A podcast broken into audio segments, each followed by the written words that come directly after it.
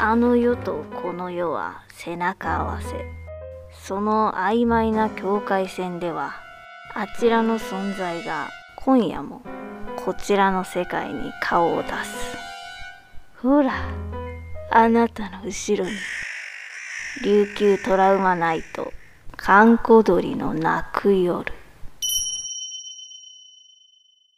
今夜も始まりました、観光鳥の泣く夜、役者の神崎秀俊と、作家の小原武史でお送りします。えっ、と、本日もリスナー様からのメールを紹介させていただきます。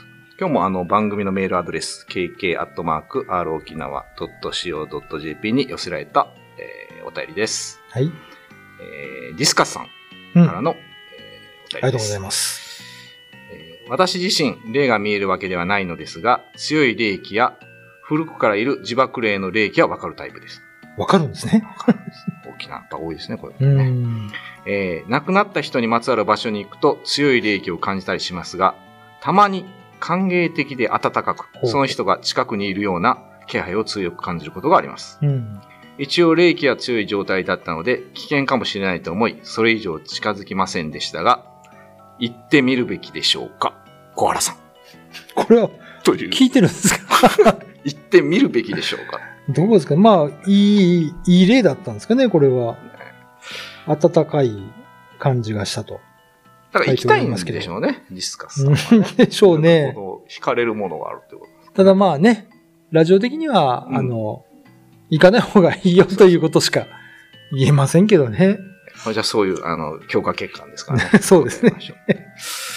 昔あの、僕、内地から、ええあの、沖縄に、あの、演劇を、あの、子供たちと作りに来てて、ええで、その時はあの、部屋を取ってもらってたんですよ。うんうん。で、ちょうど夏休みを利用してやってたんで、ええお盆の時期に、あの、部屋を取ってもらって、そこに泊まってたんですけど、ほうほうちょうど中日の夜ですかね。うん。で、まあもう、3校同時に演劇を作ってたんで、学校3つ。もうもう帰ってくるとヘトヘトなんですよ。で、夜ばーっと寝てると、どうも隣の部屋がすごい、もう騒がしいんですよ。ガチャガチャガチャってやって。で、もう、うーっとうっすら見ると、もう、襖から、あの、ちょっと光が漏れてるみたいな。ほうほうほう。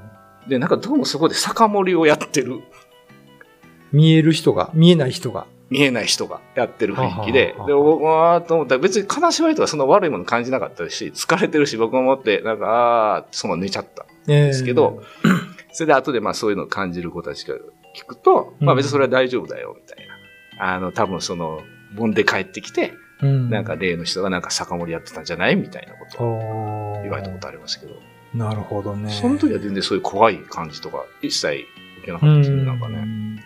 まあ、それもいい例だったのかもね。いい例なんですかね。陽気にこう、集まって酒もしてたみたういなね。ん、感じでしたね。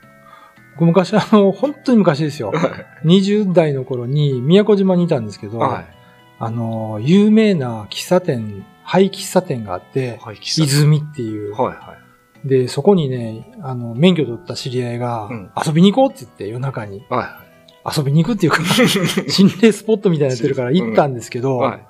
まあ何もない、本当に廃墟なんですよ。うんコンクリートの骨組みしかないような。はいでそこに行ったらね、いきなり泡盛の匂いがして、青森。泡盛を霧で吹きかけたみたいにシャーってこうなんか。あれ？って思って、誰か口から泡盛吹いた？って言っても、誰も酒も持ってないし、消毒じゃないですか。そう、だから、まあもう30年前ですよ。消毒はなかったんですけど、はい。誰もいないし、うん。で、人もいないし、僕ら以外。はいはで、誰もお酒持ってないんですい。よ。うん。で、みんな、匂い感じて、はい。黙って帰りましたけ それは、まあなんど、か、さ酒盛りしてたんじゃないかって僕らも言ったんですけど、見えない人がね。まあ自分たちはちょっと悪い気がしなければ、まあまうん。あ、いいんですかね。まあそういうね。体験ならね。あの、死んだ人も陽気な、いい人もいるはずですからね。まあね、元は人ですからね、うん例のね。そういう方もいるんじゃないかまあ、とりあえずこういう、うんあの、そういう雰囲気のあるところには近づかない方がいいのかなとと。そうです。いう気がいたしまじす。ゃあ、お時間ですか最後。あの、コアラさん、これは行ってみるべきでしょうか？どうでしょうか？やめた方がいいと思います。はい。ということで。はい。はい。自己責任でよろしくお願いします。はい観光鳥の泣く夜ではリスナーの皆さんから不思議な体験、恐怖体験を募集しております。kk.rokinawa.co.jp までお願いいたします。はい。えー今夜のお相手は神崎秀俊と、小原武史でお送りしました。なるほうんなんか村上春樹さんの小説でね、ど。はい。あのー隣の部屋でなんか、やっぱりそういうのがありましたよ。あ、ありました？うん。幽霊たちが、こう、宴会してるって。宴会してるみたいな。うん静かな話でしたけど、ね、怖かったですね、もうねそういうのはね。あでもほんまだから疲れてたから、もう全然、でもね、本当人がいる感じでした。で、もう宴会ですよね、あれ絶対。うんどんちゃかどんちゃかやってる感じがあ。あって、でも全くその怖さはなくて、うん。元気やったらどうやったかな？参加はしないかな？参加はしないかもしれないですけど。これは本当の話ですけど、昔警察の人から聞いたんですけど、はあの、有志にうん廃病院があるんですよ。い。肺病院有、有志にね。有名なうん。うんうん。で、隣に住んでる方がよく苦情の電話が来ると。は病院がうるさいと。い。はい。なのに。そこ廃墟ですよっていう話なんですけど、あの、半年に一回はそういうのがあるらしいですね。あ、そうなんですね。うん。なんか聞こえてるのかもしれませんけどね。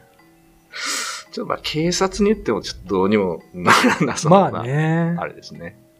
ねまあなんかそういう廃墟とか人のいない場所には溜まるって言いますからね。うんでもなんか墓場があったかいっていう人いますよね。なんか神社とかはこう霊気が冷たいけど、うん墓場の霊気はあったかく感じるっていう。なんかそういう沖縄のお墓って、やっぱり門、門中でこう入ってるから、あ親戚一同、ーね。まあ身内で。ええだから子供たちはよく自分たちの門中のお墓で遊んだりしますよね。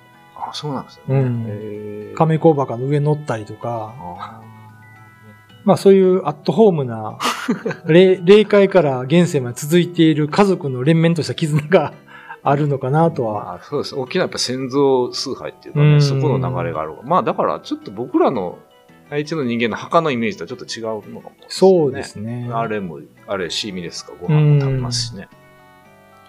知り合いがね、あの、夫婦喧嘩したんですよ。はね、夫婦喧嘩しい。て、旦那さん行くとこないから、うん式名のお墓に行っはいて自分の門中の、はい。そこでね、ずーっと寝てたんですよ。墓場で。3日ぐらい経った時に、はいあの、誰かが耳元で、うん雨降るよって。わって目覚めたら、晴れてたんですよ。うん。朝6時ぐらいかな。誰やと思ってたら、もう10分もしないうちに大雨になって、親切に教えてくれたんだろうと思って。それで諦めて家に帰ったそうなんですけどね。いや、なかなか、なんですか、め、恵みの雨ですか。そうですね。なかなかちょっと3日墓にいるってなかなかつわもんですね。行くとこなかったんでしょうね、彼はね。ということで、今日もちょっとお時間になりました。はいえー、観光鳥の泣く夜では、リスナーの皆様から不思議な体験、恐怖体験の募集をしております。kk.rokinawa.co.jp までお願いいたします。はい、よろしくお願いします。はい、お待ちしております。えーでは、今夜のお相手は神崎秀俊と、小原武史でお送りしました。YouTube のチャンネル登録高評価 Twitter のフォローよろしくお願いしますポッドキャストも配信中詳しくは概要欄まで。